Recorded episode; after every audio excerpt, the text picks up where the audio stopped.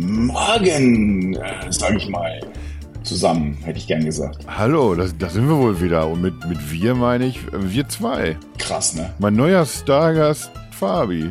Oder bist du regelmäßiger Teilnehmer? Ich habe dich schon sehr lange nicht mehr hier begrüßt, habe ich das Gefühl. Ich mich selbst auch nicht. Also ich habe ähm, ich hab irgendwie den Eindruck, ich war seit einer gefühlten Ewigkeit nicht mehr da. Ich weiß gar nicht, wie lang es her ist, aber es ist wirklich so lang her, dass ich mich nicht mehr, mehr dran erinnern kann. Äonen müsste es sein. Warte, ich, ich google das mal eben, wie lange das her ist. Wow. Hast du gemerkt? Das war, aber, war das Wortwitz? Habe ich da Wortwitz erkannt? Nee, wo- ein Wortwitz nicht, aber, aber, aber eine sehr, sehr pfiffige Überleitung.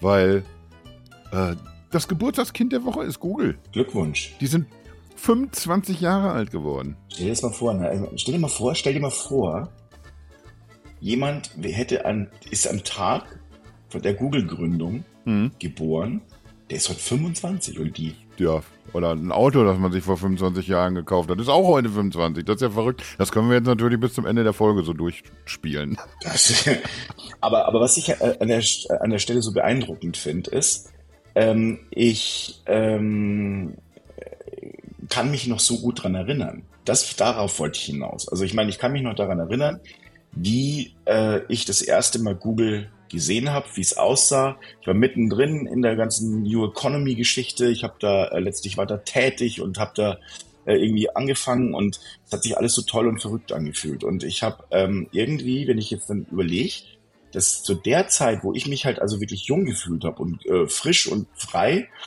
ähm, das ist jetzt halt so lange her, also ein Vierteljahrhundert, 25 Jahre. Heftig, ne? Ja, Also ich konnte es erstmal nicht mehr so alles äh, so, so aus, dem, aus dem Handgelenk schütteln oder rekapitulieren, wie es gewesen ist. Deswegen habe ich mal geguckt, was war denn 1998 eigentlich los? Also ich kann mich immer dran erinnern, was haben Depeche gerade gemacht. Die haben eine, eine Best-of rausgehauen und sind auch dazu auf Tour gegangen. Aber ansonsten, äh, 1998, das war die Lewinsky-Affäre. Kannst du dich da noch dran erinnern? du meinst das mit der Zigarre? Ja, lass es eine Zigarre gewesen sein. Windows 98, okay, das ist jetzt nicht ganz so überraschend. Windows 98 wurde vorgestellt. Die RAF hat sich aufgelöst. Das. Kyoto-Protokoll wird unterzeichnet. Die Einführung des Euro wurde beschlossen und die Europa äh, Europäische Zentralbank wurde gegründet. Viktor Orban, das hätte ich niemals gedacht, danke Wikipedia dafür, der war damals das erste Mal Ministerpräsident von, von Ungarn. Der zwischendurch hat ein bisschen Päuschen gemacht und äh, beehrt uns ja irgendwie heute immer noch mit, mit seiner Anwesenheit. Ja. Gerhard Schröder beendet quasi äh, die, die Kohl-Ära. Das war auch 98. Die ISS war, äh, wird hol, mir, hol, hol mir mal eine Flasche Bier, sonst streik ich hier. So, Mann, ich, das, das hatten wir auch jetzt bei der IFA noch das Thema Gerhard Schröder. Das, das war schon einfach so einen hemdsärmeligen Typen, so einen, so einen richtigen Typen halt, weißt Ja, du? richtig. So, Das hast du Ah, heute gar nicht mehr. Der Gasgerd. weißt du, was ebenfalls auf den Markt kam?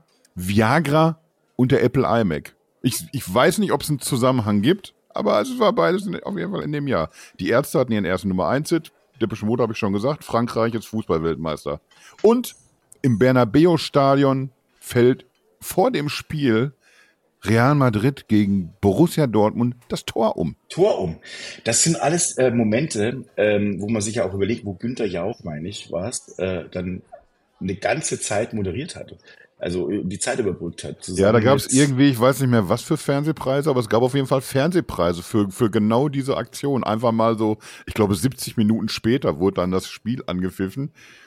Haben die einfach mal durchgezogen und moderiert. Aber weißt du, was mir auffällt? Also ich meine, ich hatte äh, ich habe jetzt all das, was du äh, gerade erzählst, hatte ich jetzt ja nicht im Kopf.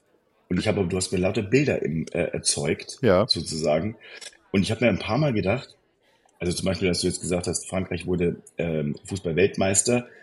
Ähm, das sind ja, das sind ja Dinge, wo man sagt, äh, da, da kann man sich noch dran erinnern, was man da so gemacht hat. Also ich war, äh, ich, ich fing da gerade zum Studieren an und ich weiß noch, das war, als äh, ich wirklich am Schluss, ich bin ja Halbfranzose, am Schluss äh, mal in der Kneipe war oder da äh, beim Finale dann am Schluss äh, im quasi, ich weiß noch, ich, ich lag im Bett und habe zugeguckt und dann bin ich nur noch im Bett gestanden am Schluss und habe so mitgejubelt und ähm, war da in der schönen Stadt Regensburg zu der Zeit und ähm, auch so dieses naja, also als was du jetzt gerade so erzählst, es gibt so ein paar Momente, wo, wo du äh, erzählst, so diese ah. Torgeschichte, die kommt mir zwar schon relativ lang vor, aber halt auch nicht so lang, dass ich jetzt sagen würde, ein Vierteljahrhundert. Ja.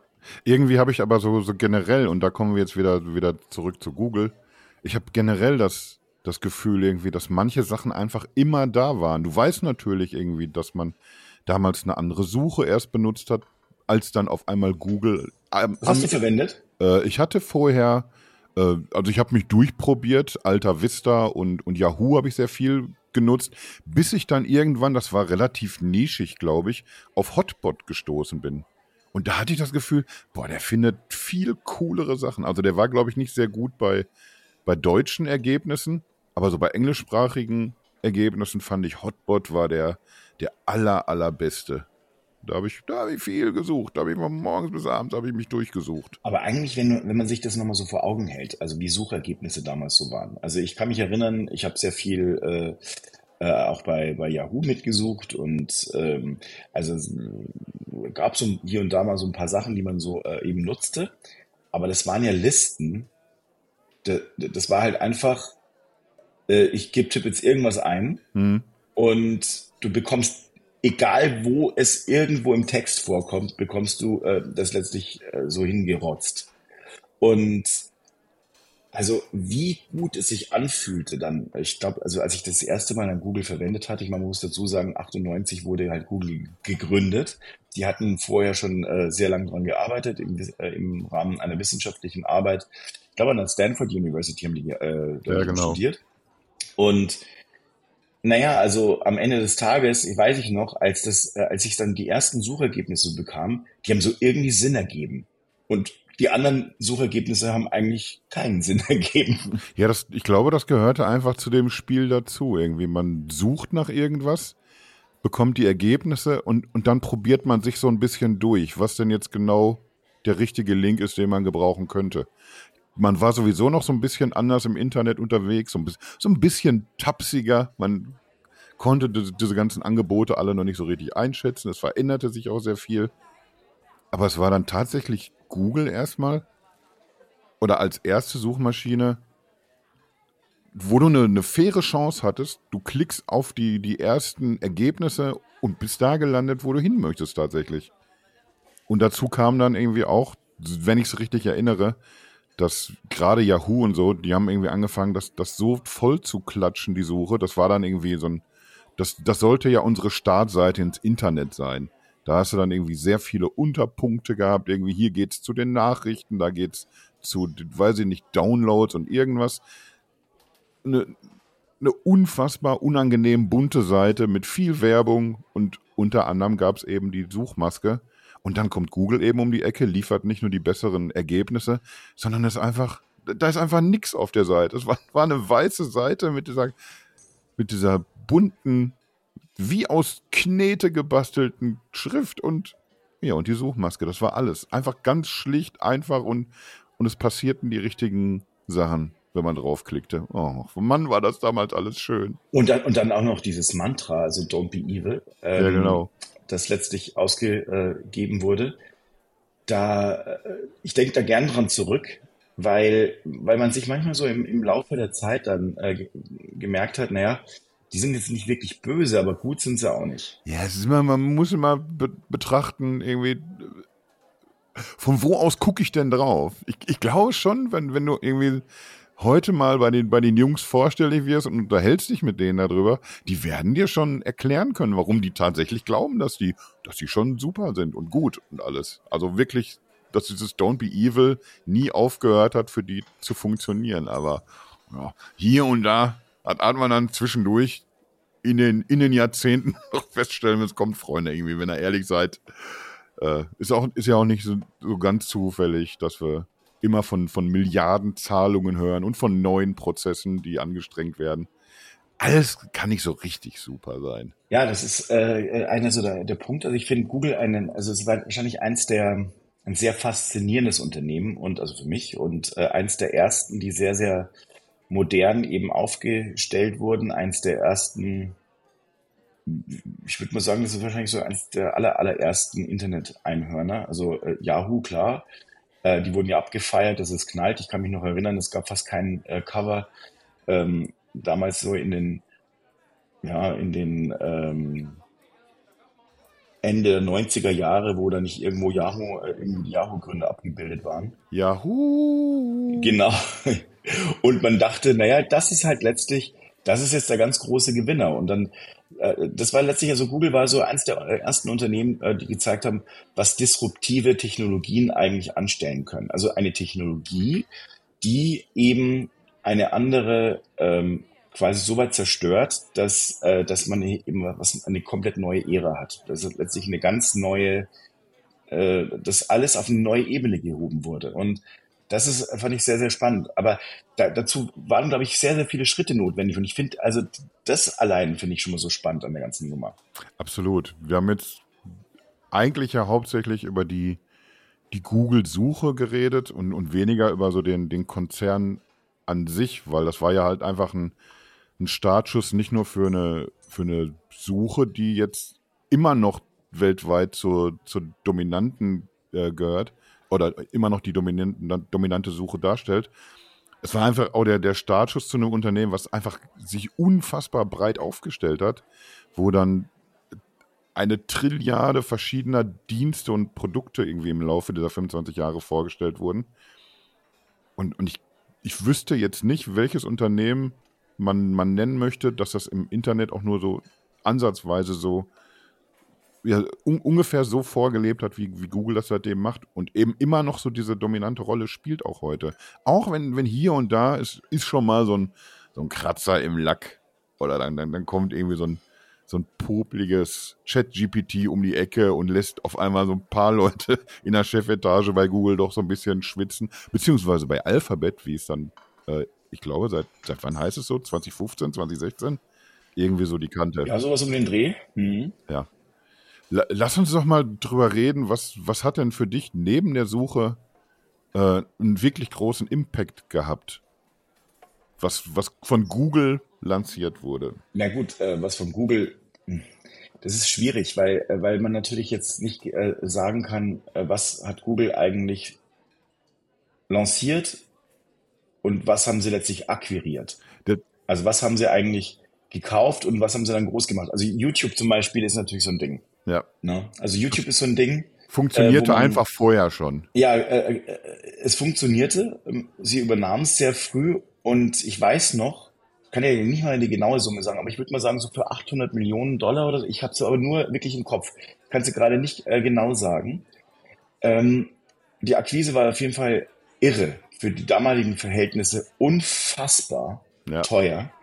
Und ich habe noch gesagt, nee, das, wie soll das denn funktionieren, wenn du kostenlos Videos guckst? Also das ist ja ähm, unglaublich. Und äh, wo, wie soll es denn noch weitergehen? Und die Wahrheit ist, dass äh, Google mit, mit dieser Akquise, also das war, glaube ich, 2006, würde ich sagen.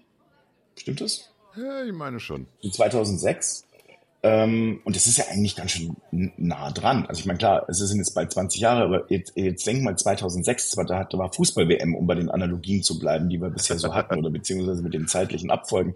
Ja. Also das war das Jahr, äh, äh wo, wo Deutschlandflaggen in waren und ähm, man an Autos überall Deutschlandflaggen sah und man ist rumgefahren. Ja? Lass uns jetzt nicht den, den Bogen schlagen dazu, wie wie beliebt Deutschlandfahren auch heute noch in Deutschland sind und, ja, aber die, aber, was das so führt. Aber anders, aber anders. Und da war das halt zum ersten Mal, dass man sich so sagte, das hat aber keine, irgendwie keine rechte Konnotation. Es wird nicht nur von Idioten verwendet. Ja, das ist dann leider gekippt, aber in den Jahren später wieder. aber da war ja, das ist ja okay. oft so meistens so, ne? Auf einmal dachten Menschen in der Welt, oh, der Deutsche an sich, das, das ist jetzt hier gar nicht nur äh, Langeweile und pünktlich sein und Blitzkrieg. An, anscheinend können die auch, auch feiern und Fußball spielen und gutes Wetter und all sowas. Auf einmal hatte man das Gefühl, man wird ein bisschen anders in der Welt wahrgenommen. Einen kurzen Augenblick lang. Und also das ist also auf jeden Fall 2006 und, äh, und dann gab es eben YouTube und äh, diese ganzen kleinen viralen Filmchen, die dann äh, so langsam anfingen. Also ich meine, am Anfang war ja YouTube eine Ansammlung von Videos, die oft meistens oder meistens keinen Sinn ergaben.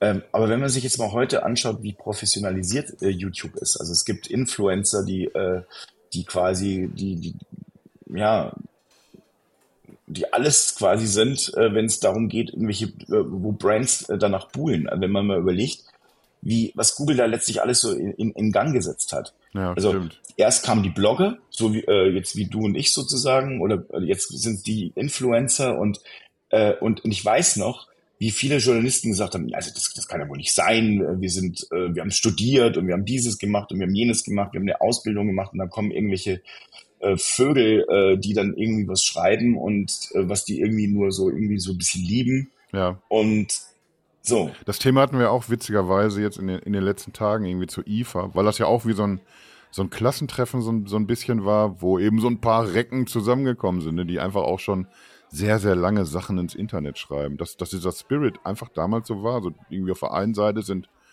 die gelernten Journalisten und auf der anderen Seite halt wir Vögel. Wir, wir waren halt irgendwie so das, was jetzt ja, was, was wir wahrscheinlich manchmal so Influencern vorwerfen. Was machst du denn? Du hältst ja einfach ein Smartphone jetzt vor die Kamera. Das, das ist doch kein Journalismus, Kollege.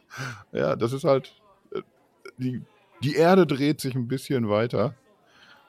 Wir müssen uns anschicken, hinterherzukommen. Ja, und möglicherweise, um da den Bogen wieder zu Google zu spannen, möglicherweise gibt es da ein paar Leute bei Google, die haben das ganz gut auf dem Zettel, sich da auch immer wieder irgendwie neu zu erfinden, immer auch wieder das richtige Gespür, die richtige Nase zu haben, weil äh, so sind wir jetzt drauf gekommen, ne? dass, dass wir einen Unterschied machen. Was hat denn Google sich selber ausgedacht und wo war man einfach nur pfiffig genug, schnell zuzuschlagen? Ich wollte, und ich dachte, du gehst mir da auch in die Falle, bist du natürlich nicht, dass er so, sofort äh, gemerkt, worauf ich hinaus wollte. Weil natürlich irgendwie. Komme ich hin. Weil ja, weil, weil ich es eben so, so eingeleitet habe, von wegen, was die alles so auf den Weg gebracht haben. Und es macht eben tatsächlich einen Unterschied. Sitze ich in meinem Labor und denke mir eine Geschichte aus und werde damit erfolgreich, wie die Google-Suche. Oder habe ich einfach nur das Gespür, das ist hier der, der nächste heiße Scheiß, da schlage ich jetzt mal zu. Wie man das gemacht hat, als man sich Android hm. geangelt hat für, für damals schnuckelige 50 Millionen. Da könnte ich sogar gucken. Da müsste ich noch, wenn ich hier in eine Jackentasche mal durchgucke, dann müsste ich auch 50 Millionen zusammenkriegen. Locker. Nur, dass mir keiner mehr ein Google verkauf, äh, ein Android verkaufen würde für den Preis heute. Ja, und das hat man dann eingeführt und des, deswegen hatte ich dich da so speziell im Blick bei dem Thema, weil wir können ja unmöglich über, über Android jetzt sprechen, was das für, für einen Stellenwert in diesem Google-Kosmos einnimmt oder im, im, heute im Alphabet-Kosmos, ohne dass wir auch über Android-Pit reden. Was, was du damals für eine Vision hattest, und was du dir überlegt hast, warum, warum ziehe ich das denn jetzt genau so auf, wie ich es hier gerade mache? Warum so Android fokussiert? Man hätte ja sich auch sofort entscheiden können, wir machen hier so ein, ja, irgendwie so mobile Technologien, irgendwas. Aber du hast dich ja anscheinend sehr bewusst auf Android festgelegt. Hau mal raus. Damals war ich noch so klein, ich weiß doch nicht, wie das anfing. Also. Ich muss, ich muss vier gewesen sein, als du Android Pit gegründet hast. Ja. Ja, ja. Im, Im Kopf vielleicht. da bin ich jetzt vier. Und es ist schon besser geworden. Ah, sehr gut. also, sagen wir, fangen wir erstmal an. Äh, Google hat tatsächlich einen, einen richtigen Riecher. Ähm, das liegt, glaube ich, an verschiedenen Dingen. Also zum allen voran, dass sie zum Beispiel jemanden wie Ray Kurzweil äh, beschäftigen. Ich weiß nicht, ob du den kennst. Natürlich. Und das ist also wahrscheinlich einer der herausragendsten Zukunftsforscher und vor allem jemand, der punktgenau, ähm, ja, Jahrzehnte vorher, fast punktgenau immer wieder vorhergesagt hat, welche Technologie bis dahin quasi kommen könnte. Und eine davon war eben auch Smartphones und ähm, warum habe ich Android Pit gemacht? Also, 2007 hat ähm, Apple das iPhone vorgestellt und das hat mich wirklich wahnsinnig begeistert. Wahnsinnig begeistert. Ich habe mir auch sofort am allerersten Tag eins gekauft. Und ich dachte mir damals, auch wenn ähm, Steve Ballmer von Microsoft sagte, das ist ja letztlich viel zu teuer und eine komplett überzogene Strategie, dass das wirklich die Welt verändern könnte. Apple war zu dem Zeitpunkt, und das ich, deswegen habe ich nie diese, diese Apple-Hasserei verstanden, die dann später kam. Apple war zu dem Zeitpunkt vielleicht wieder ein bisschen aufstrebend, aber eigentlich immer noch ein, äh, ein sehr, sehr krankes Kind. ähm, Nischige Computer, nischige teure Computer waren das für mich damals. Nischige teure Computer und, äh, und in echten Geldproblemen. Hm. Immer wieder.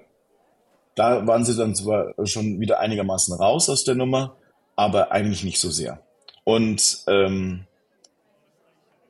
naja, also Steve Jobs hatte ja auch damals, und da konnte ich mich noch sehr gut dran erinnern, äh, gesagt 2007, wenn wir nur ein Prozent des ähm, globalen Marktes für Te Mobiltelefone bekommen würden, dann wäre das also glorreich. Das wäre super für, äh, für also Apple und die Aktie. Und das hatten sie innerhalb kürzester Zeit erreicht. Hm. Und ich habe wer es einmal verwendet hatte damals, der wusste, okay, das ist wirklich, so muss es eigentlich funktionieren. Nicht, dass Apple jetzt irgendwie alles erfunden hätte, aber es musste so funktionieren. Und Apple sogar, hatte noch, bitte? Ich finde sogar, sorry, sorry, wenn ich da jetzt wieder ja, ja, bitte. Ich finde sogar, wenn wir beim, beim Thema Google sind, dass das ganz gut dazu passt sogar, dass so die, die Google-Suche, das, das war ja nicht irgendwie, wir haben jetzt hier Internetsuche erfunden. Hat Google nicht gemacht. Sie suchen einfach anders sie haben sich, haben sich anders aufgestellt und du hast beim ersten Mal Nutzen gemerkt, oh, hier, hier funktioniert irgendwie alles so, wie es funktionieren soll. Das ist hier anders, das ist hier besser. Das ist das, was ich schon kenne, in richtig. Und genauso äh, hat sich das, das iPhone damals angefühlt. Es gab Dumphones, es gab auch sogar schon Smartphones. Damals waren irgendwie Größen wie, wie BlackBerry waren, waren da relevant. Wurde wahrscheinlich heute erstmal Leuten erklären muss, wer sind die denn? Was machen die denn? Ach, die hatten auch Handys? So, weißt du? Und da hat dann auf einmal sich, sich Apple hingestellt und hat genau dieses Gerät rausgebracht, wo du denkst, ja, mobil telefonieren kenne ich, aber, aber die machen es jetzt irgendwie richtig. Allein äh, dieses zu Ende. Äh, die, äh, also äh, allein wie, ich kann mich erinnern, so gut, als sie letztlich anfingen, ähm, die, die Kontakte so zu scrollen und die liefen so. Mhm. Da dachte ich mir, wie cool ist das denn, wenn du vorher immer rumdrücken musstest? Und nächste Seite, und nächste Seite, und nächste. Wie, wie unfassbar nervig das war. Ja. Oder also, dass der iPod mit drin war. Oder das ähm, äh, nächste Geschichte, die ich, äh, und das ist, glaube ich, auch die wichtigste gewesen. Und ich glaube auch ehrlich gesagt, ähm, eine der wichtigsten für den Erfolg. Wie der E-Mail-Client integriert war und wie vor allem der Browser sich adaptiv an das Display anpassen konnte und wie das alles perfekt dargestellt wurde. Also wie das gerendert wurde, wie das ähm, eben dargestellt wurde, das war einfach komplett neu und gab es so nicht und es war so anders. Man hatte also letztlich, du konntest dann doppelt draufklicken, dann hat es vergrößert. Das ergab einfach komplett Sinn. Man mhm. muss ja überlegen, heute sind alle Webseiten auch mobil optimiert. Das war damals nicht so. Alles war Desktop. Und heute ist alles mobil. Aber Google, äh, Google sage ich schon, Apple hatte das eben produziert. Und dann muss man dazu sagen, Aufsichtsratsvorsitzender zu der Zeit von Apple war Eric Schmidt, hm. der wohl, wohlgemerkt wieder Vorstandsvorsitzender bei Google war. Und ähm, der hat es natürlich gesehen. Und der hat dann, glaube ich, relativ schnell gesagt, oh Kacke, Leute, wir haben hier ein gewisses Problem, denn alles wird mobil werden, so wie es Ray Kurzweil eben gesagt hat. Ja. Und Gott sei Dank hatten aber äh, eben äh, Larry Page und äh, Sergey Brin ähm, eben Android übernommen. Und hatten, glaube ich, anderes im Sinn, um ehrlich zu sein. Bin ich mir ziemlich sicher. Auf jeden Fall haben sie dann etwas gemacht, ungefähr ein Jahr später. Und das war letztlich der Startschuss, wo man gesagt hat, okay, also äh, ja, ich komme gleich nochmal zu den Gründen. Auf jeden Fall haben sie es Open Source gestellt. Mhm. Und es gibt nämlich noch eine Variante oder noch ein Ding, warum ich damals überzeugt war, dass Android riesen, riesengroß und ein Erfolg werden muss. Denn äh, Apple hatte eine komplett neue, also komplett innovative eigentlich auch Vertriebsstrategie gewählt.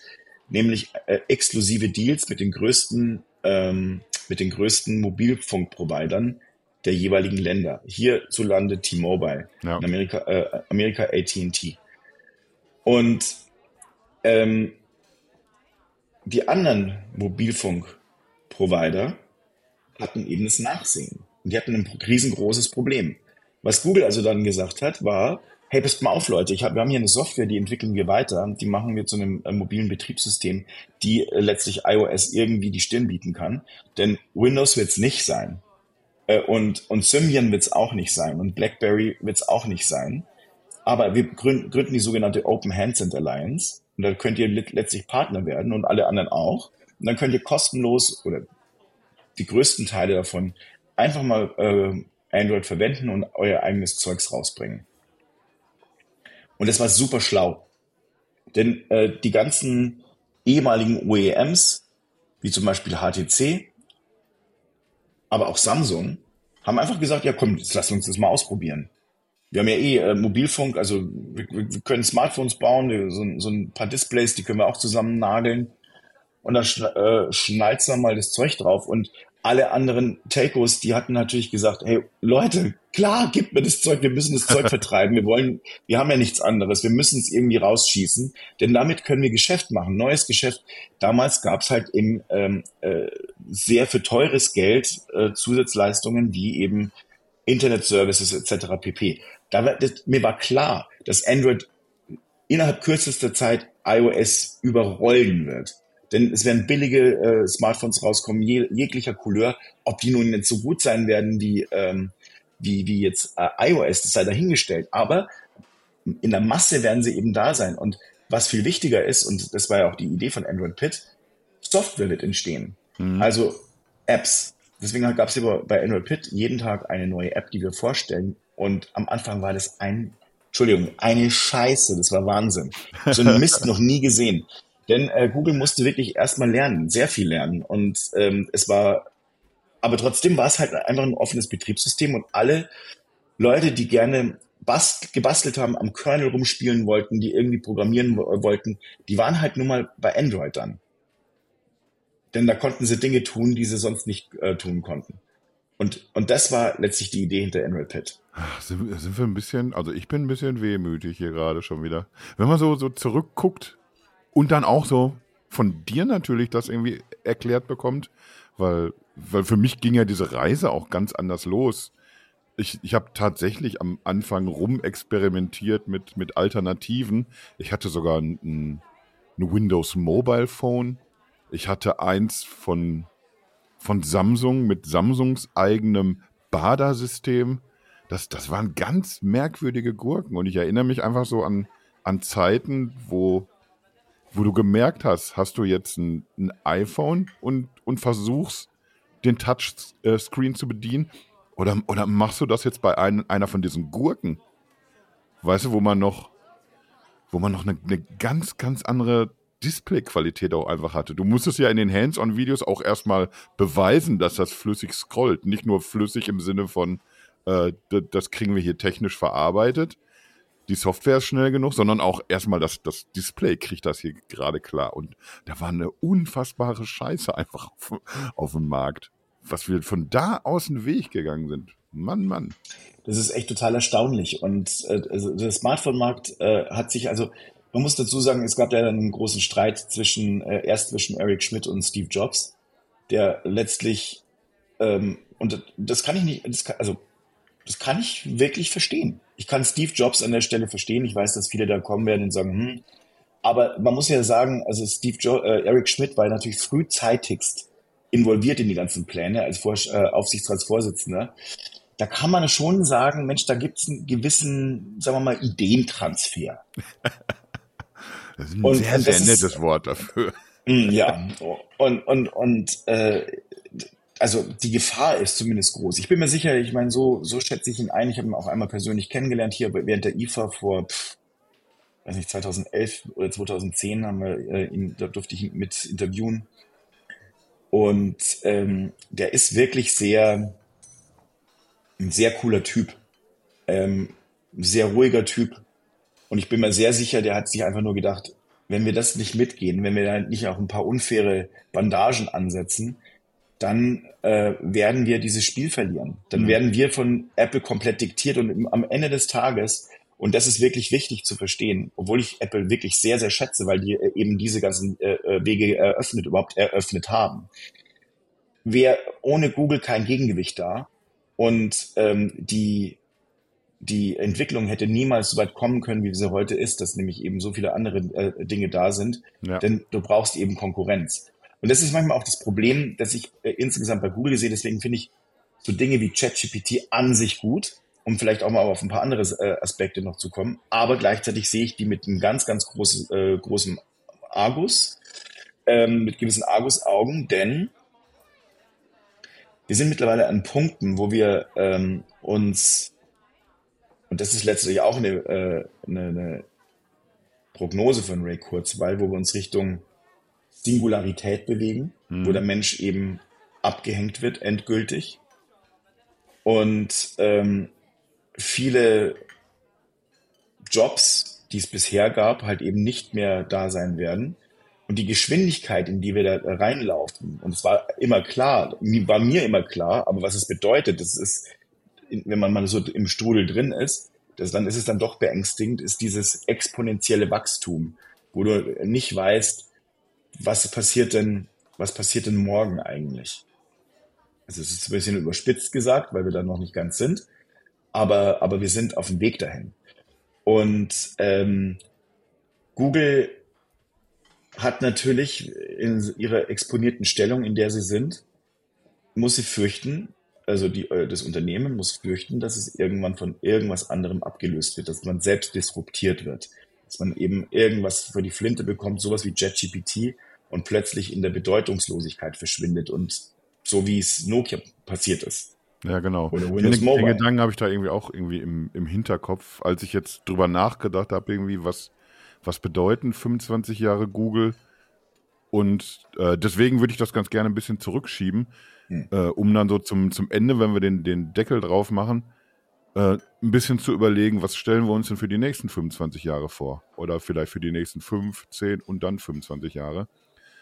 Äh, weil auf, auf dem Weg dahin, wo wir heute stehen, ich habe es ja eben schon mal angesprochen, dass einfach auch mehrere Sachen passiert sind jenseits der Google-Suche. Wir haben jetzt irgendwie schon ausführlich über Android geredet. Aber da sind einfach so viele Sachen dazugekommen, die. Also mein Leben wird nicht mehr so gut funktionieren, wenn ich all das nicht zur Verfügung hätte. Da gäbe es dann immer auch irgendwie ein Äquivalent, was man woanders nutzen kann. Man kann einen anderen Kartenservice nutzen als Google Maps. Man, man kann einen anderen äh, E-Mail-Client nutzen als Gmail. Aber, aber es sind so unfassbar viele Sachen, die so in, in Summe für mich gut funktionieren. Und äh, wo, ich, wo ich das Gefühl habe, dass, dass Google immer am, am Puls der Zeit geblieben ist, all die Jahre. Also genau das, was, was, was du gerade auch schon so angesprochen hast, äh, wann, wann kommt denn jetzt der, der nächste große und, und, und zerstört komplett Google, weil, weil einfach eine, eine Entwicklung stattfindet, die keiner so geahnt hat. Das ist einfach bis, bis dato nicht passiert. Es ist einfach, in, egal in welche Richtung sich Google entwickelt hat oder später Alphabet, es hat immer funktioniert. Es war ja, Android war ja schon, okay, wollen wir jetzt mal gucken, ob die das für, für Smartphones genauso hinbekommen, diese Relevanz zu erreichen, wie es eben bei der Google-Suche funktioniert hat. Dann haben sie einen, Browser eingeführt mit Chrome, wo man auch wieder überlegt hat, hä, kann man das denn machen? Kann man denn tatsächlich einen Markt betreten, der, der eigentlich ja schon gesättigt wirkt und den dann wieder so, so, so nachhaltig verändern? Und dann, dann haben sie es einfach mit Chrome wieder gemacht. Es ist denen immer und immer wieder gelungen, mit, mit neuen Diensten und, und Services solche Sachen auf, auf den Weg zu bringen. Ich denke mal, du als, als großer Apple-Fan findest dich da trotzdem irgendwie auch in sehr vielen Anwendungen und, und Diensten von, von Google wieder. Aber damit das jetzt nicht so, ich, ich hatte jetzt, als ich so mir überlegt habe, worüber sprechen wir da hatte ich keinen Bock irgendwie, dass wir jetzt so eine Dreiviertelstunde reden, oh, und, und deswegen ist, ist Gmail super. Und deswegen ist YouTube auch so super. Und deswegen ist unterm Strich auch Google so super. Ich, ich wollte noch so, ja, so, so, so ein bisschen so, so, so ein paar kleine Widerhaken einbauen, weil die haben auch in den letzten 25 Jahren immer auch richtig Scheiße gebaut zwischendurch. Ja, ja, äh, aber auch in verschiedenen, auch in verschiedenen Bereichen. Also nicht nur, dass sie jetzt äh, Dinge verpasst haben oder, oder schlecht gemacht haben. Also ich meine, ich denke mal nur an ihre ganzen Chats, also die äh, Systeme, die sie da letztlich hatten. Alter. Du, du musst ja schon studieren, um auseinanderzuhalten, welche, welche Chat-Clients unter welchen Namen für Business Hangouts. oder für, für normale Consumer. Was habt ihr nochmal alles rausgehauen und wann habt ihr das wieder aufgegeben? Hangouts, Google Chat, Google, Google Talk. Ja, genau. Und da sind wir dann in diesem Social Media Bereich. Das ging ja schon vorher los mit, ich glaube, Orkut war das erste Ding. Das war auch so ein, ja, da wollte man auch irgendwie so ein Social Media Dingen basteln. Äh, Google Buzz erinnere ich mich auch noch dran. oder, oder, oder Google Wave. Das war damals noch, das war so ein bisschen Internet-Goldgräberzeit, wo man sich immer so ein paar Tage damit gebrüstet hat, irgendwie als Early Adopter. Ja, ich, nee, ich habe da schon den Zugang. Ich, ich, ich kann das schon nutzen jetzt hier. Und dann hat man sehr schnell Blogartikel rausgehauen, in denen man erklärt hat, warum das jetzt irgendwie der heiße Scheiß ist oder, oder auch einfach nur Scheiß. Und im Grunde ging es eigentlich nur darum zu zeigen, ja, ja, nee, ich, klar, ich bin, ich bin da schon. Mhm. Das haben wir, heute hat man das immer wieder auch mal, dass, dass, dass man so ein, bei, bei einem neuen Dienst irgendwie so ein so einen Zustand nochmal erreicht, zumindest für ein paar Tage. Aber, aber ich glaube, so diese ganz glorreichen Zeiten sind da vorbei. Und ja, und unterm Strich, egal ob man erzählt hat, dass, ja, mal sehen, ob es was wird oder ob man das irgendwie für den nächsten großen Hit von Google irgendwie schon äh, abgetan hat. Ganz vieles davon hat einfach, einfach nicht sehr lange überlebt. Und zwischendurch gab es auch Sachen, die einfach richtig gut waren, wo ich mir bis heute noch die Frage stelle, was, was ist denn da los mit euch, Google? Warum gibt es denn das nicht mehr? Der Google Reader, ich habe ihn geliebt. Ja, ich habe ihn geliebt. Ich habe ihn jeden Tag genutzt. Und es ist kein Zufall, dass ich jetzt ja, mit, mit Feedly immer noch ein, ein Reader täglich im Einsatz habe, der sehr vieles von dem einfach so adaptiert hat, was, was der Google Reader damals eingeführt hat. Manchmal möchte man sie schlagen und fragen, irgendwie, was, was ist denn da los? Warum, warum gibt es denn das nicht? Oder warum habt ihr das nicht, nicht weiter verfolgt? Weil manchmal ist es ja auch vielleicht einfach nur eine, so eine Frage des, des langen Atems. Wie lange halte ich denn das durch? Wenn ich sehe, irgendwas funktioniert nicht so richtig, aber ich hatte ja mal eine Vision für so ein Produkt, dass man ein bisschen länger dran bleibt und wer weiß, wie andere Produkte, die, die jetzt große Hits sind, Google Fotos oder, oder was du auch immer nehmen willst. Was, was wäre daraus geworden, wenn man da nicht so einen längeren Atem bewiesen hätte? Picasa hat man irgendwann eingestampft und daraus ist eben Google Fotos hervorgegangen. Also da, da baust du dann quasi auf auf all das, was du vorher irgendwie dir mal überlegt hast. Und manchmal hat man aber das Gefühl, nee, lass mal lieber bleiben, da haben wir nicht so richtig Bock. Stadia fällt mir da gerade ein, spontan auch noch. Das ist ja so der, der jüngste Spross auf dieser, auf dieser, ich, ich sag mal, auf dieser Straße der Schande der eingestellten Dienste.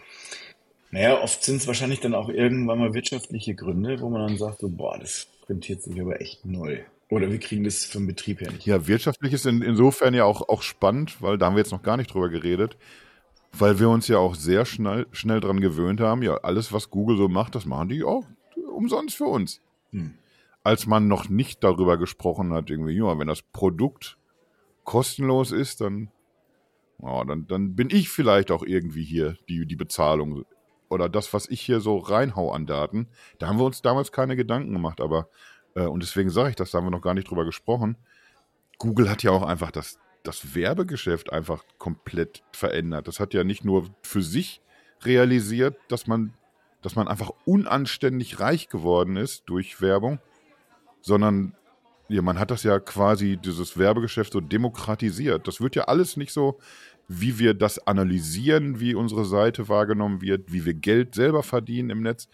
Das, das hat ja alles Google mitgestimmt. Absolut. Mein lieber Schwan. Das ist äh, sehr, sehr ähm, visionär und auch äh, innovativ gewesen, was sie da gemacht haben mit AdWords und äh, all den all den Dingen, die sie dann noch so letztlich dazu äh, entwickelt und auch gekauft haben.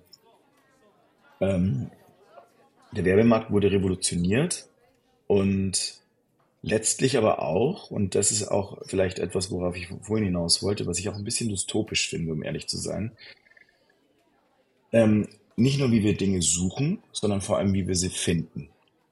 Und das sind für mich teilweise, also natürlich hängt es sehr äh, eng miteinander zusammen, mhm. aber wenn, wenn ich mir mal überlege, wie wie man früher auch auf Webseiten gegangen ist. Also man hat dann gesagt, okay, ich gehe jetzt mal zum Spiegel, spiegel.de. Heute machst du das teilweise natürlich noch, aber ganz vieles aus, äh, äh, sagen wir mal, für Medien oder Content-Schaffende, ähm, wie letztlich äh, Leute zu einem kommen, ist eben über die Google-Suche oder Discover. Also das heißt, man sieht es irgendwo und man klickt drauf und man denkt, boah, das ist aber spannend. Ja, genau. Ähm, und, und das, und dieses Spiel versteht man nicht. Das ist nicht transparent.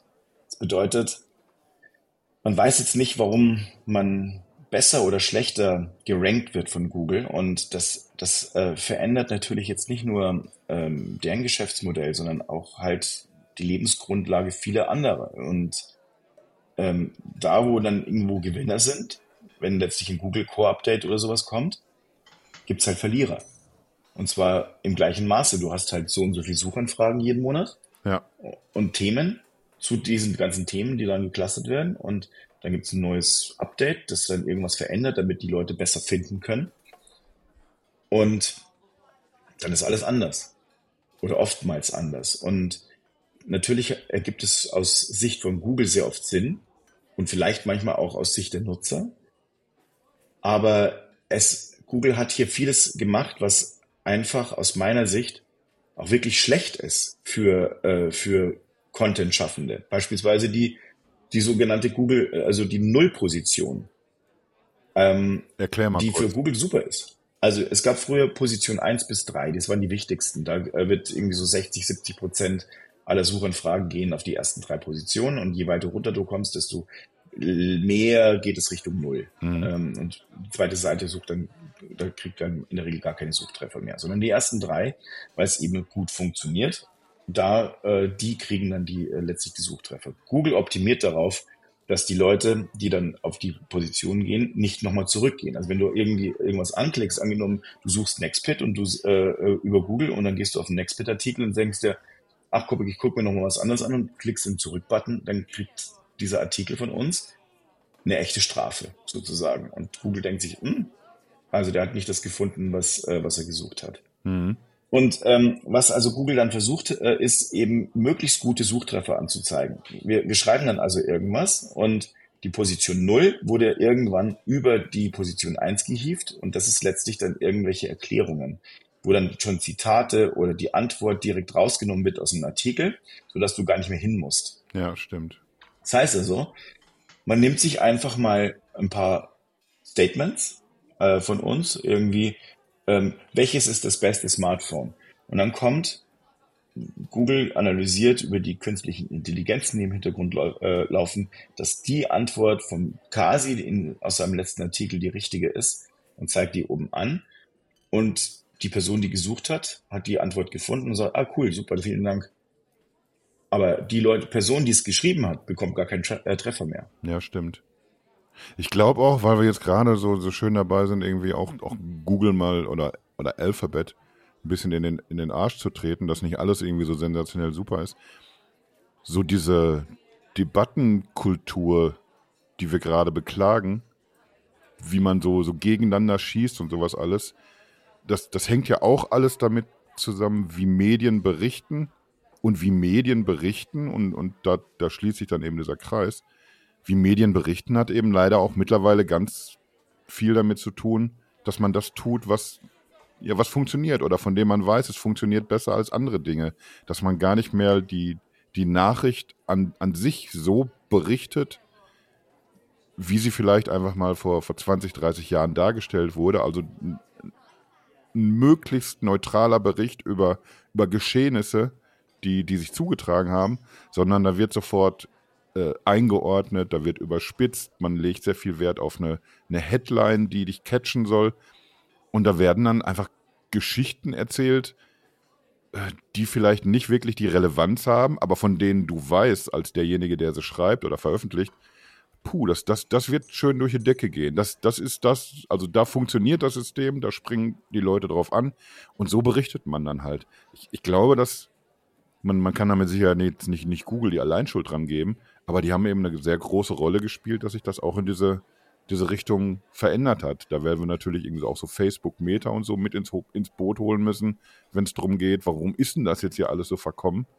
Aber ja, da, da spielt natürlich auch Google eine große Rolle. Du versuchst immer noch Google zu gefallen, damit du stattfindest im Internet, damit du nicht so, so ausgebotet wirst. Ja, und das, das äußert sich. Ich, ich hoffe mal oder ich nehme für, für uns bei Nextpit irgendwie in Anspruch, dass, dass wir versuchen, nach wie vor gute Geschichten zu erzählen, richtige Inhalte zu veröffentlichen. Und wir müssen uns halt eben wehren gegen Leute, die, die das nicht möchten, die einfach sagen, ja, mir, mir ist egal, was ich schreibe, Hauptsache, das funktioniert gut und die Leute rennen mir die Bude ein, egal, ob das jetzt hier stimmt, was ich sage oder nicht, ob das überspitzt oder gelogen ist oder nicht. Ja, und ich, ich fühle, da muss man tatsächlich Google ein bisschen ans Bein pinkeln, dass, dass die es mit verbockt haben, dass wir an dem Punkt sind, wo wir heute sind. Sag schnell was Positives. Ich, ich fühle mich, ich fühl mich gerade so deprimiert plötzlich wieder. Nee, also ich, äh, es ist halt nun mal so, es zeigt ja auch sehr gut auf, dass äh, da, wo Licht ist, Schatten ist. Ähm, und das gehört nun mal dazu. Also wenn, wenn man Dinge optimiert in einer, in einer Welt, wo optimiert wird, wo man letztlich viel Bequemlichkeit haben möchte, als Nutzerin oder Nutzer, muss man damit rechnen und man hat halt letztlich keine omnipolare Internetwelt, mhm. sondern es gibt letztlich nur so ein, zwei oder drei Anker, dann läuft man Gefahr, dass die, diese wenigen Unternehmen einfach alles bestimmen. Und diese Geschwindigkeit, dass Technologieunternehmen alles bestimmen, hat sich auf jeden Fall ähm, in den letzten 25 Jahren massiv gesteigert. Es ist egal, ob es nun Google ist oder Apple oder Amazon ja. ähm, oder Facebook oder keine Ahnung. Es gibt so ein paar, eine Handvoll Unternehmen, also drei Hände oder vier Hände voll, aber viel mehr sind es nicht, die quasi alles bestimmen und es wird immer weniger, was sie bestimmen, äh, äh, immer weniger, was wir selbst bestimmen können oder wo es Chancen gibt außerhalb deren Kosmosse, ähm, wo es Platz gibt, äh, äh, eben reinzuwachsen. Das wird irgendwann mal sich auf Autos äh, eben niederschlagen. Alles, was digitalisiert wird, ist einfach also, ein also Problem. Also alles. Ja, richtig. Alles. Und das ist, äh, das ist aber letztlich äh, nicht ähm, zwingend Google oder Apple oder äh, Meta oder was weiß ich vorzuwerfen, ja. sondern es ist äh, der Politik vorzuwerfen, dass da eben nicht genügend Rahmen geschaffen werden und wurden oder wurden und werden, aber auch uns Nutzerinnen und Nutzern. Denn ähm, wir selbst, wir finden es ja wirklich sehr, sehr geil, dass alles sehr bequem ist, dass man nach Hause kommt und sagt, ja, hey, äh, Alexa oder Siri oder äh, Google oder was weiß ich auch immer. Und dann gehen die Lichter an oder man kann alles damit absperren oder man kann bezahlen mit den Smartphones. Dieses, das wollen wir ja. Ja. Aber wir lassen uns vieles aus der Hand nehmen. Und das ist jetzt eben nicht nur, also das ist jetzt letztlich nicht nur Google ähm, ja, anzulasten, sondern wir selbst müssen auch ein Stück weit das absolut. Mehr reintreten. Das sagen wir auch irgendwie zum Glück immer wieder, wenn wir über andere Themen sprechen. Wir stehen da irgendwie, wir, wir können immer schön mit dem Finger zeigen auf entweder auf Unternehmen, auf die Wirtschaft generell, auf, auf die Politik. Und die sind auch immer gefragt tatsächlich. Aber wir sind es eben gleichzeitig immer auch halt. Es ist so. Es ist, funktioniert für, für fast jeden Bereich, auf den wir schauen. Genau. Ja, dann gratulieren das wir jetzt hier heute Google oder Alphabet zum 25. Geburtstag. Also ja. jetzt nachträglich, wenn die Sendung rauskommt, dann, dann wird wahrscheinlich die Geburtstagstorte schon verputzt sein, tippe ich mal.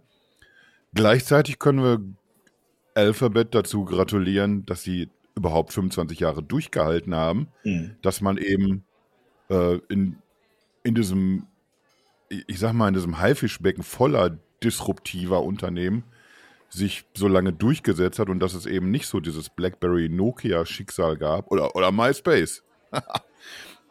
dass man irgendwie trotz dieser, ja, dieser Rückschläge, die es auch immer wieder gab für, für Google, immer noch so ein unfassbar dominanter Konzern ist, wo sich Stand heute niemand wirklich vorstellen kann, dass der von, von der Internetlandkarte verschwindet. Aber das ist dann jetzt auch für mich dann gleichzeitig so der, der Übergang zu, zu unserem kleinen Blick in die, in die Kristallkugel. Was wir denn denken, wo wird denn Google stehen, wenn wir jetzt einfach nochmal 25 Jahre nehmen, das wäre dann 2048. Äh, vielleicht müssen wir auch gar nicht so weit gucken. Vielleicht einfach mal so, so, ein, so ein Horizont wie die, die nächsten fünf bis zehn Jahre. Weil die Situation, und das haben wir eben schon angesprochen, dass auf einmal irgendwie mit, mit Chat-GPT äh, nicht nur ein anderer Sheriff die Stadt betritt. Es, es, es war ja ein, es, es, war ja eine ganz andere Stadt, die betreten wurde plötzlich. Auf einmal werden ganz andere Dinge in, in Frage gestellt wo man nicht mehr überlegt, kann man diese Google-Suche, kann man die so verfeinern, dass man lieber bei, bei dem, der sie verfeinert hat, sucht, statt bei, bei Google. Auf einmal funktioniert das Spiel ganz anders, dank künstlicher Intelligenz. Du hast eben das ja schon äh, sehr cool eigentlich so unterschieden. was man im Netz sucht und was man findet im Netz. Das, das war ja auch irgendwie so im, im Mittelpunkt, sowohl bei Google mit, mit Bart, als auch natürlich äh, Microsoft, OpenAI, ChatGPT, dass das alles zusammenwachsen wird. Also die Suche, wie wir sie kennen, plus diese Skills, die wir dank äh, künstlicher Intelligenz dazu bekommen werden. Und ich glaube, es sind nicht wenige, die dieses Jahr entweder sich selbst oder Google die Frage gestellt haben, werdet ihr da als, als die Nummer eins hervorgehen? Was, was glaubst du, wie sich dieses Suchgeschäft mit Blick jetzt auf KI in den nächsten Jahren verändert? So der ganz große Shift zu Bing, so viel kann, ich jetzt hier vorweg noch sagen, hat ja nicht stattgefunden. Ich glaube, man ist jetzt bei 3% Marktanteil angekommen mit, mit der Bing-Suche. Also es ist jetzt nicht so, dass man scharenweise ins andere Lager überwechselt. Ja, Menschen, Menschen sind nicht nur Gewohnheitstiere, sondern man muss auch dazu sagen, äh, dass äh, ChatGPT einfach auch oft wirklich viel Müll erzählt. Ja. Also Dinge, die einfach mit einer völligen Überzeugung und um es vielleicht mal mit, äh, mit ein bisschen Steve Jobs zu halten, dem immer wieder vorgeworfen wurde, er hätte ein Distortion Field. Das heißt also ein, ein Feld, das die auch die Wahrnehmung anderer verzerrt. Ähm, das ist letztlich da auch so. Wenn also, ich meine, da gibt es ja Geschichten wie diese, dieser eine äh, amerikanische Anwalt, der irgendwie äh, ChatGPT da irgendwie hat Sachen machen lassen und dann hat er einfach irgendwelche Präzedenzfälle übernommen, ungeprüft, weil er dachte, ChatGPT hat dann gesagt, ja, Fall, wow, gegen irgendwas und dann hat er wie immer seine Approbation jetzt verloren. Glückwunsch. Hei, hei, hei. Ja. Ist natürlich, ist natürlich eine üble Nummer für ihn, aber auf der anderen Seite halt auch, zeigt es halt eben auch sehr gut auf, dass, ähm, dass die KI aktuell noch nicht so weit ist. Aber sie wird dahin kommen. Da mache ich mir überhaupt keine Illusion. Exakt. Äh, da mache ich mir gar keine Illusion. Jetzt wird es halt darum, darum gehen, ähm, wollen wir das so? Und wenn wir es nicht wollen, was machen wir denn dagegen? Hast du eine schlaue Antwort? Ich, ich, ich weiß nicht, also ich, ich bin für, für schlaue Antworten in, in diesem Themenfeld, glaube ich, nicht bekannt als Koryphäe. Fürchte ich fast ein bisschen. Das ist ja irgendwie, wir hängen ja da auch, auch alle mit drin. Das, äh, wir haben das jetzt über, über die Folge dieser Google-Episode heute, haben wir das ja auch immer wieder festgestellt, dass, dass Entwicklungen immer schneller werden und wir hatten die letzten 25 Jahre immer auch damit zu tun, zu verstehen, wie funktionieren denn Social Media Angebote. Wir haben uns sehr schnell an Google Maps und, und solche Geschichten gewöhnt. Oder ans Schreiben von, von E-Mails seit den 90ern. Wir merken immer, wenn, wenn so eine neue Entwicklung angestoßen wird, dass, dass man sich strecken muss. Gerade wenn man nicht 12, 13 Jahre ist und es natürlich ist, das kennenzulernen, sondern wenn man eben so wie wir schon sagen wir mal 25 jetzt. So. Ja. Jetzt. Wenn man so, so wie wir 25 ist, dann, dann fallen dir Dinge schon, schon schwerer. Du hast dein ganzes Leben lang irgendwas irgendwie gemacht und plötzlich funktioniert es komplett anders. Wir lernen irgendwie immer wieder neue Sachen, müssen uns an neue Sachen gewöhnen. Und die kommen nicht einfach immer nur dazu. Es kommt nicht einfach nur jede, jedes Jahr eine neue Geschichte, die man sich draufpacken muss. Ein neuer Skill oder so. Sondern die, diese Abstände, in, in denen einfach diese Disruptionen stattfinden, werden eben immer kürzer. Und, und mittlerweile sind wir bei einem Tempo angekommen, wo wir als diejenigen, die entweder hier im Podcast drüber sprechen oder die drüber schreiben, dass wir uns schon strecken müssen, irgendwie überhaupt halbwegs hinterherzukommen. Versuch mal, so wie du damals versucht hast, jeden Tag eine neue App vorzustellen. So könntest du sehr geschmeidig heute eine Seite betreiben, die einfach jeden Tag nur eine neue KI Anwendung vorstellt, die, die du in den, in den App Stores bekommst. Und, und jeder hat vielleicht sogar irgendeine Lebensberechtigung, weil es irgendwas praktischer macht. Du kannst unmöglich hinter allem hinterherkommen. Die Entwicklung wird immer schneller und während wir hier reden, möchte ich nicht wissen, was, was in irgendwelchen geheimen Labors gerade schon tatsächlich auf den Weg gebracht wird und wie gut diese KI schon funktioniert. Klingt jetzt dystopischer, als ich eigentlich wollte. Ich wollte eigentlich hier eine lustige Geburtstagsfeier irgendwie veranstalten mit der heutigen Folge.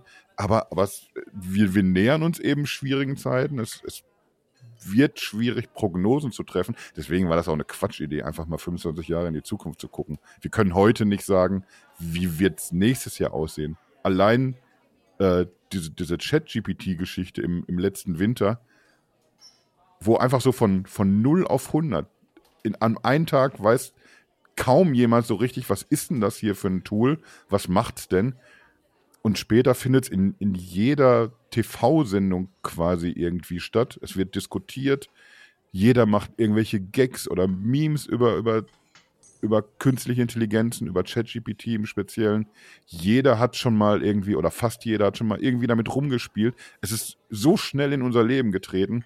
Das, deswegen ist das, ja, muss ich so sagen, eine, eine Quatschidee gewesen, lass mal in die Zukunft gucken, was Google in 25 Jahren macht. Da, da also wir, werden, wir werden einfach sehen. Wir können es nicht prognostizieren, glaube ich. Und einzige, was ich sagen kann, Ray Kurzweil hat 2002 gesagt, dass bis Ende 2029 eine Maschine oder eine künstliche Intelligenz ähm, in der Lage sein wird, den sogenannten Turing-Test äh, zu bestehen. Also ein Test, wo man feststellen kann, ob der Computer, also eine Maschine, oder der Mensch also äh, ob die ein gleichwertiges Denkvermögen hätten. Also mhm. ist die, also wer ist intelligenter sozusagen. Das heißt, wir haben jetzt quasi nur noch sieben Jahre dazu. Und alles, was danach passiert, was also quasi, sollte es, also sollte letztlich Ray Kurzweil Recht behalten, und er hat fast immer Recht behalten, dann alles, was danach passiert, ist der Punkt der Singularität, das können wir gar nicht mehr greifen, wir Menschen dann. Denn was dann passiert, und wenn wir das letztlich eben so tun und loslassen, dann ähm, werden Dinge passieren, die wir uns gar nicht vorstellen können. Und, ähm, und, und um die, das, das Dystopische wegzukriegen, das kann dystopisch sein, wenn wir also letztlich nicht gewisse Dinge jetzt festlegen, dass es nicht gewisse Regeln gibt. Aber wir sind da, glaube ich, äh, gerade dabei und ich glaube, da wird auch wirklich dran gearbeitet. Ja, das, das gilt ähm, ja so, sowohl für die technische Entwicklung selbst. Ich, ich stelle mir jetzt einfach, um so ein, so ein, um so ein, so ein sehr klassisches Bild eher zu wählen, wie so ein, so ein Notstrom oder so ein Notausschalter, so eher. Ja, weißt du, wenn, wenn du eine bedeuten, große Maschine hast, die, die, die ja. läuft irgendwie, dann kannst du irgendwo auf diesen Button hauen und dann geht sie aus. Und wir müssen das jetzt versuchen. Das wäre eine schlechte Idee, dass wir uns darauf verlassen würden. Ich bin mir sehr sicher, dass es eben, das wäre, glaube ich, keine so gute Idee, sondern wie, wie die äh, Maschine letztlich sich entwickeln kann. In welche Richtung. Und ich meine, du kannst, wenn du, wenn du diese fütterst mit schlechten Gedanken, das ist ja letztlich das, was gerade passiert, wo man dann sagt, ja, die KI, die fängt jetzt an, eben eher wie ein weißer Mann zu denken, äh, der ein bisschen rassistisch unterwegs ist, äh, kann es eben genauso sein, dass du sie anders fütterst. Und das wird passieren. Don't be evil, vielleicht wäre der Anfang sozusagen von Google und das ist vielleicht auch die, den Bogen, den wir spannen können am Ende des Tages. Wenn, ich bin mir sicher, dass die allermeisten, die jetzt äh, quasi unterzeichnet haben, da gehört ja auch äh, eben äh, JetGPT, also äh, Gründer dazu, der dann gesagt hat, wir brauchen diese Regeln, wir müssen jetzt gucken, dass die eben, dass es gut für, für den Menschen wird dass diese Leute dann äh, nicht nur jetzt Notausschalter haben äh, und sich nicht darauf verlassen, nur dass nur DDR eben funktioniert, weil ich glaube nicht, dass das äh, ein probates Mittel sein sollte. Du hast mich auch nicht weil ausreden lassen, aber jetzt bin ich auch zu ah. eingeschnappt, um den Faden wieder aufzunehmen. Oh nein, es tut mir leid. Ja. Aber ja. Schaltet auch nächste Woche wieder ein, wenn ich für immer alleine weiter die, die Casa Kasi fortführe. So. Oder mit, mit Palle. Der beschimpft mich wenigstens einfach nur. Du, du, du meinst, er gibt dir mehr Redezeit. Also heute hatte ich tatsächlich sehr viel Redezeit. Die du dir aber auch verdient hast, weil du A, lange nicht dabei gewesen bist und weil du natürlich auch prädestiniert bist, über, über Google und Android Geschichten zu erzählen. Und du denkst dir wahrscheinlich? Ja, tatsächlich schon. Ja. Das war, das war mein persönlicher, jetzt schon, ich, ich schreibe mir das jetzt schon in meinen 2023 Jahresrückblick als Tiefpunkt rein das, das doch. ah, naja, also lange Rede, kurzer Sinn. Ich bin mir sicher, alles wird gut. Ich, ich bin immer noch unentschlossen, ob alles gut wird. Wir sind jetzt auch so lustig, so von komplett von, von Google so weggekommen, ne? Und, und haben dann irgendwie uns in, in diese Richtung bewegt. Aber da bin ich auch selber schuld, weil, weil ich habe ja die Frage nach der Zukunft gestellt. Und äh, da ist es dann egal, ob du du Meta bist oder Google oder Amazon oder ob du der, der Bäcker um die, um die Ecke bist, weil äh, wir, wir können nicht so weit vorausgucken, wie, wie wir es gerne hätten. Wir haben heute mehr denn, denn je haben wir einfach keine Chance, uns auch nur ein bisschen vorzustellen, wie die Welt in zehn Jahren aussieht.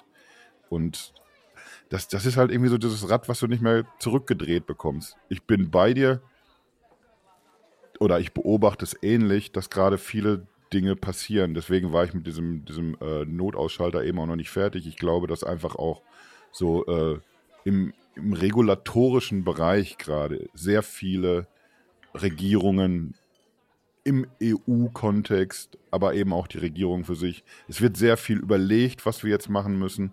Es ist okay, dass es keine, keine Schnellschüsse gibt, wo einfach wieder nur Bürokratiemonster geschaffen werden, die uns nicht weiterbringen. Also lasse mal ruhig ein bisschen überlegen. Ein gewisses Restvertrauen habe ich eben auch in die Politik, dass die solche Dinge auf, auf den Weg bringen.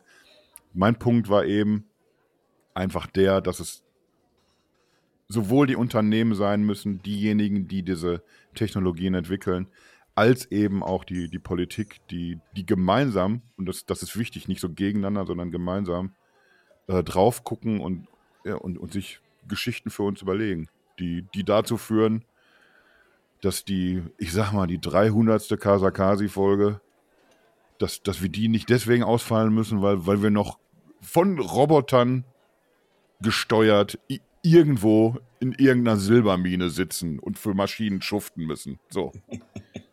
Das war jetzt, glaube ich, so der denkbar dümmste Ausgang dieser Folge. Aber man muss ja auch erstmal wieder reinkommen. Ja. Das, das, das, ist eben also dann der Haken. Ich bin sehr froh, dass ich wieder da bin. Ja, also so weit würde ich jetzt nicht gehen. Freude ist jetzt, das ist ein großes Wort. Aber, großes Wort, ja. aber ich, ich fand es okay, dass du auch dabei warst. So.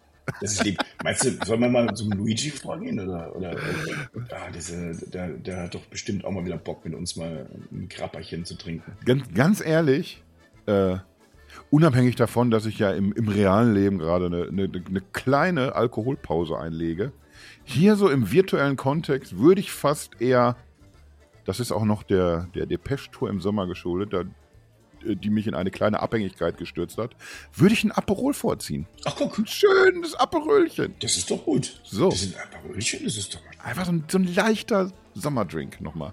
Mm. Jetzt, wo wir auch hier bei 30 Grad schwitzen, nämlich. Im September. Schöne neue Welt. Ja um den alten Huxley auch nochmal zu bemühen hier. Alles so, besser. Jetzt reicht's aber auch. So. Deckel drauf. Es hat mich sehr gefreut, dass du wieder da warst. Schön, dass hier nicht dieser Dampfplauenrer Pallenberg auch noch dabei war. Ja. Hätte ich ja gar keine Redezeit abbekommen mehr. Ich mache noch ein bisschen Mucke dazu. Zum Abmoderieren, kannst du was sagen? Ja, das. Oder geht das? Ich, ich, ich habe jetzt ein bisschen ja, Angst, dass du wieder eine komische Musik anmachst, die, die einfach auch so die, die ganze Stimmung jetzt wieder zerstört plötzlich. Ja, ich, äh, ich merke schon, aber. Ach, guck. Jetzt.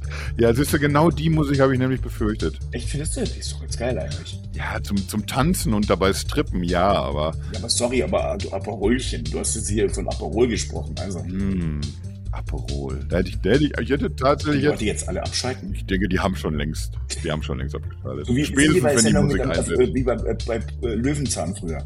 Pusteblume. Aber jetzt mal ausschalten. Mache ich auch jetzt mal. Ich drücke jetzt mal auf das, das große X oben in der Ecke. Mal gucken, was dann passiert. Ciao, mein Lieber. Ciao.